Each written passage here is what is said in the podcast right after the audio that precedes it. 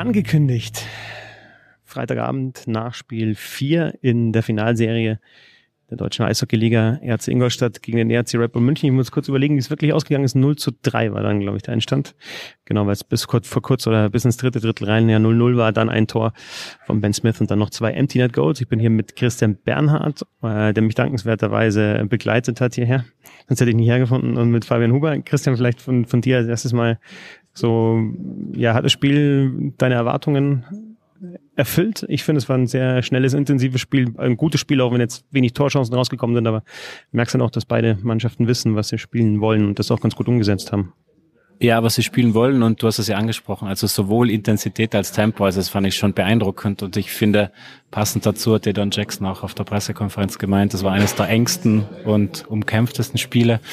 Wenn es einer wie Don Jackson sagt, der das ein oder andere Spiel erlebt hat, dann glaube ich, kann man das schon mal so stehen lassen. Und dementsprechend, ja, war wirklich alles drin.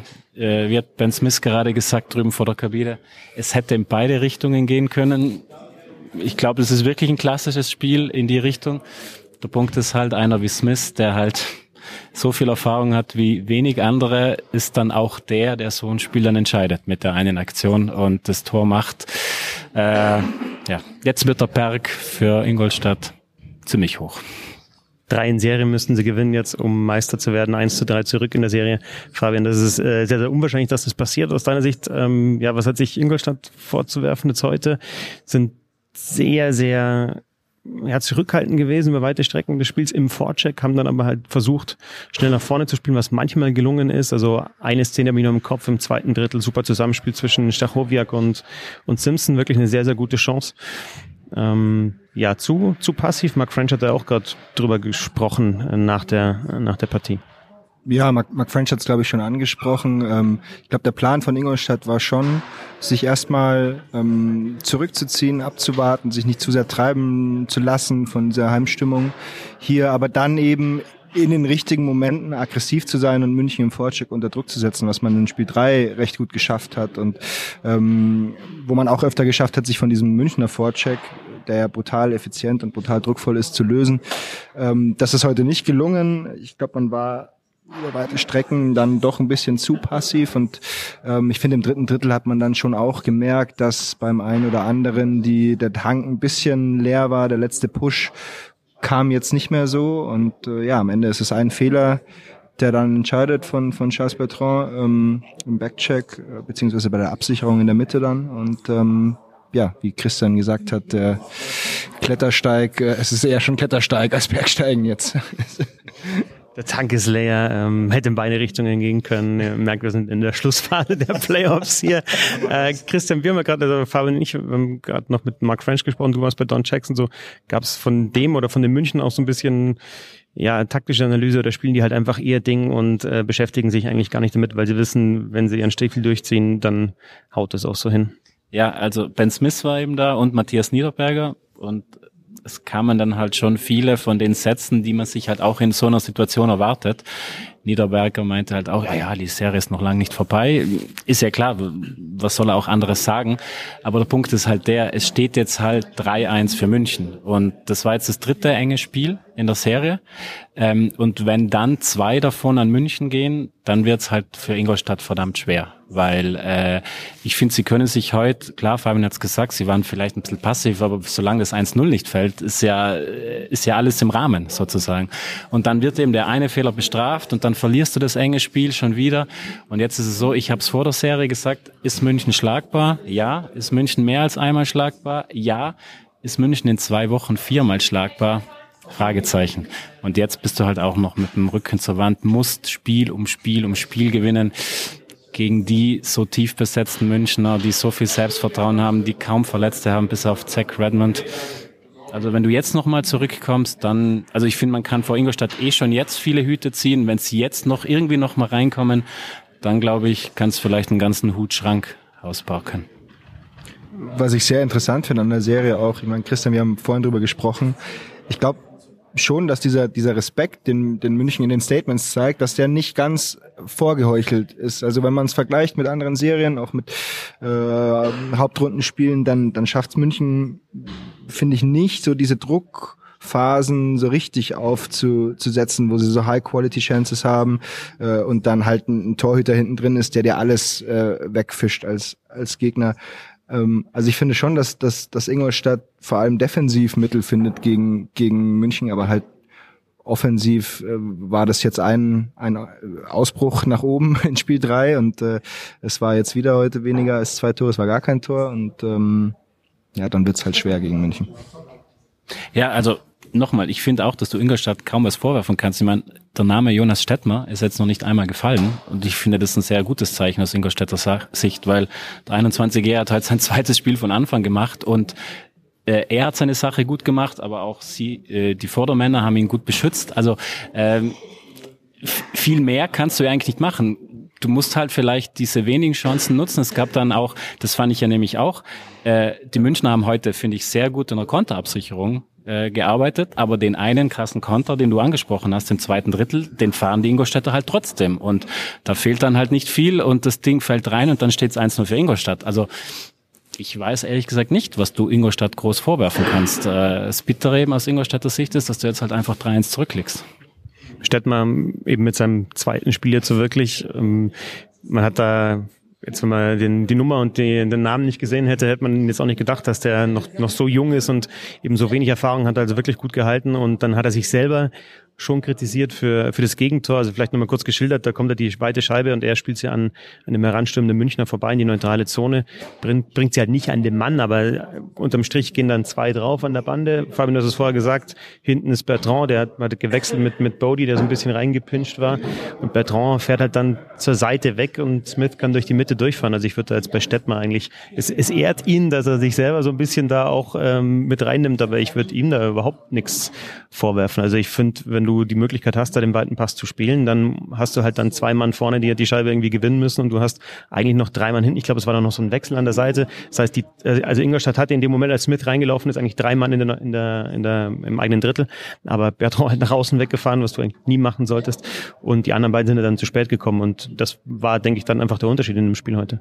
Ja, sie standen eigentlich genau in der Aufstellung, die sie, die sie auch besprochen haben für die neutrale Zone, der Stürmer zwischen den, äh, oder der dritte Stürmer zwischen den zwei Verteidigern und Bertrand trifft dann einfach die falsche Entscheidung, dreht ab.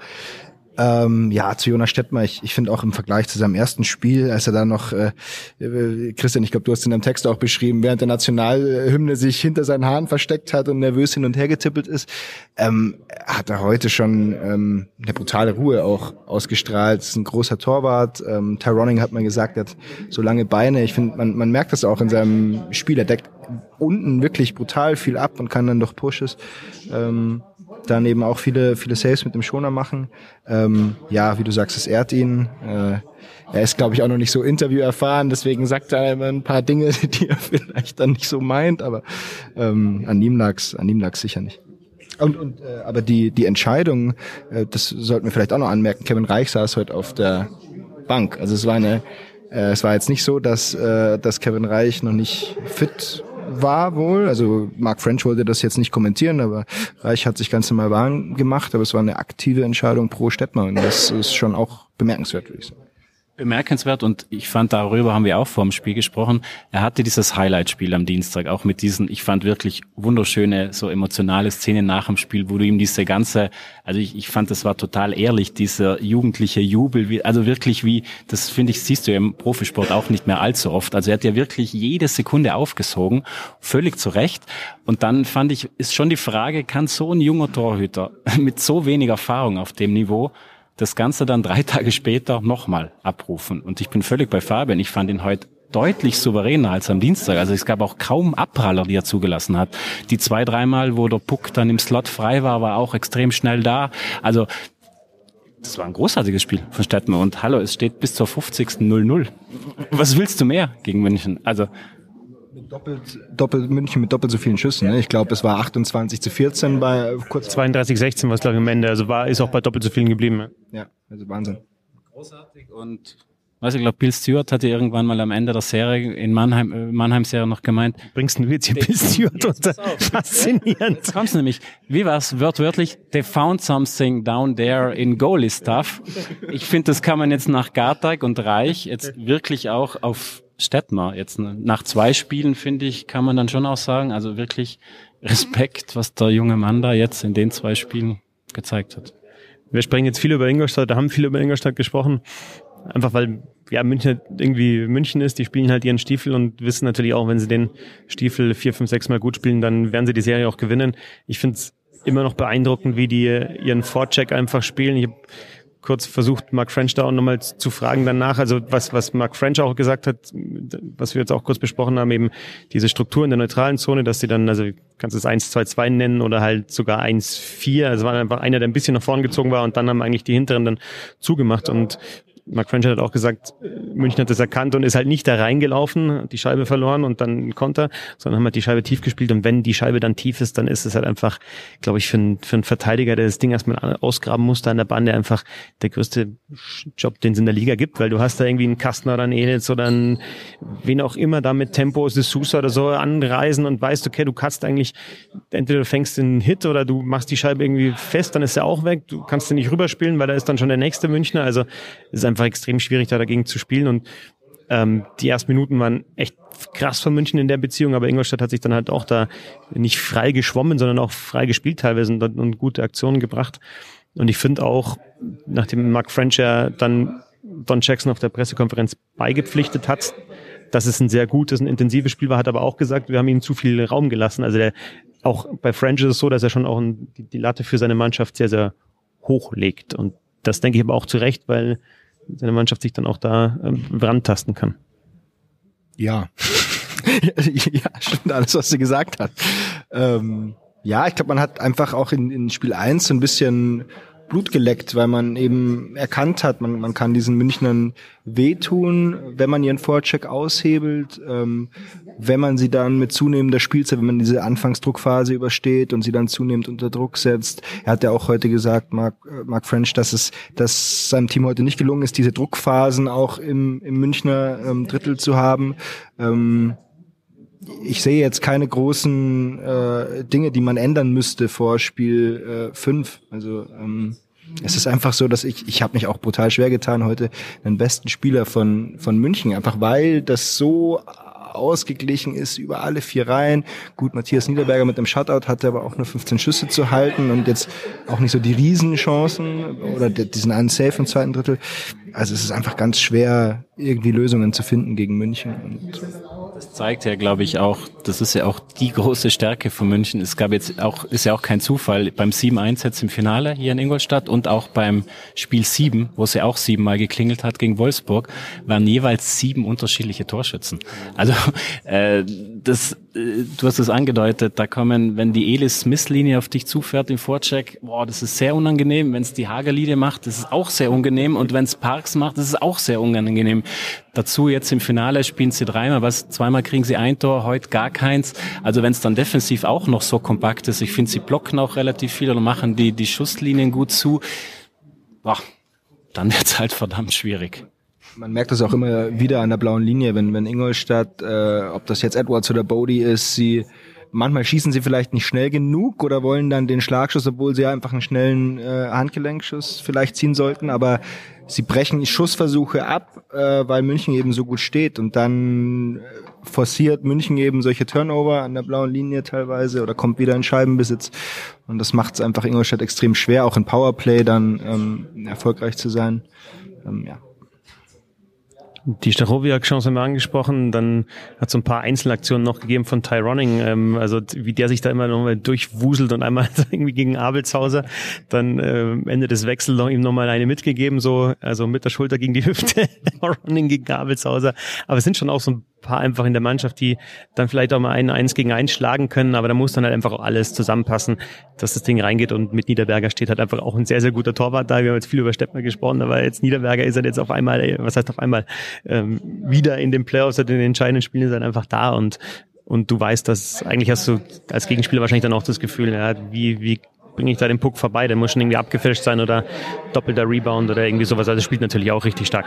Also 3-1 Führung für München in der Finalserie. Ein Sieg noch entfernt vom Titel, vom vierten.